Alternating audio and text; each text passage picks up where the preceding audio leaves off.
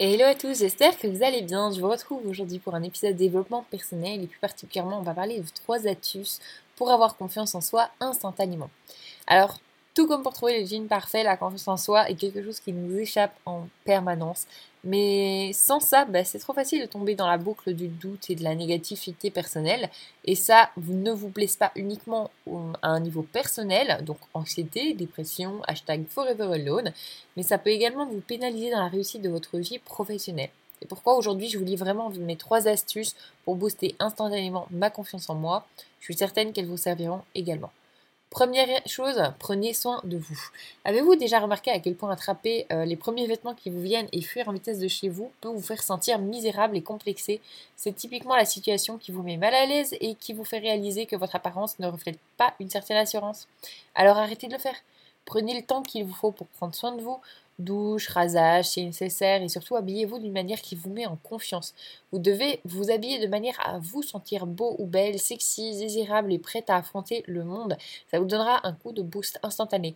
Si vous sentez bien dans vos baskets au sens littéral, vous vous sentirez bien et vous respirez la confiance en vous. Vous serez beaucoup plus positif et cette positivité se transmettra aux gens autour de vous. De plus, on ne sait jamais qui vous pourriez rencontrer. Il paraît que c'est typiquement lorsqu'on n'est pas à son avantage qu'on rencontre ceux qu'on n'a pas envie de voir, par exemple les ex, les anciens ennemis d'école, etc. Bref, si vous vous mettez constamment dans des vêtements qui vous font avoir confiance en vous, vous n'aurez plus aucune crainte de ce côté-là. Que les choses soient claires, peu importe la tenue que vous choisissez pour votre avantage, si vous vous sentez à votre avantage dans un jogging, c'est très bien.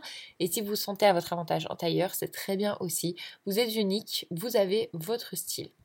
Deuxième chose, redéfinissez la peur et l'échec. Votre relation avec la peur et l'échec peut vous retenir en arrière et faire baisser votre confiance en vous de manière drastique. Pour éviter ça, il faut que vous changiez votre manière de voir la peur et l'échec. Essayez de voir la peur comme une opportunité de progresser et l'échec comme une chance de recueillir de précieux commentaires sur vos différents points d'amélioration. En faisant cette réévaluation de la peur et de l'échec, ils deviendront des outils pour progresser plutôt que des raisons pour ne pas faire les choses. Un autre conseil est d'essayer d'adopter une mentalité d'abondance. De cette manière, vous saurez si quelque chose ne se passe pas comme prévu. Oui, vous pouvez vous sentir mal pour un moment, mais au final, tout ira bien. Vous pouvez apprendre de cette expérience et aller beaucoup plus loin. En procédant ainsi, vous éliminerez certains des effets négatifs de la peur et de l'échec et ça vous aidera à conserver votre confiance.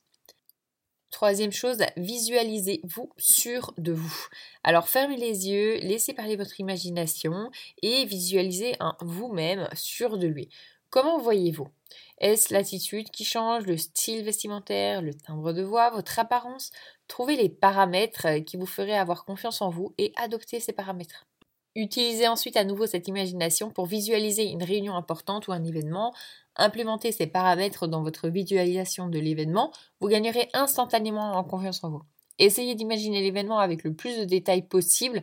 Pensez à ce que vous verrez, ce que vous entendrez et à ce que vous sentirez. Concentrez-vous et imaginez comment les choses vont aller et à quel point vous vous sentirez sûr de vous. En faisant ça, vous vous sentirez plus sûr de vous, mais vous vous comporterez comme une personne sûre d'elle et également. Si malgré tout vous avez des difficultés à vous visualiser, n'hésitez pas à mimer les actions d'une personne que vous admirez finalement et qui, elle, est sûre d'elle. Alors, pour être honnête avec vous, de base, j'étais pas quelqu'un qui avait particulièrement confiance en elle. Avec du travail et de la détermination, cette confiance est arrivée. Pour ma part, le sport et la visualisation m'ont beaucoup aidé. Après, ça dépend des gens.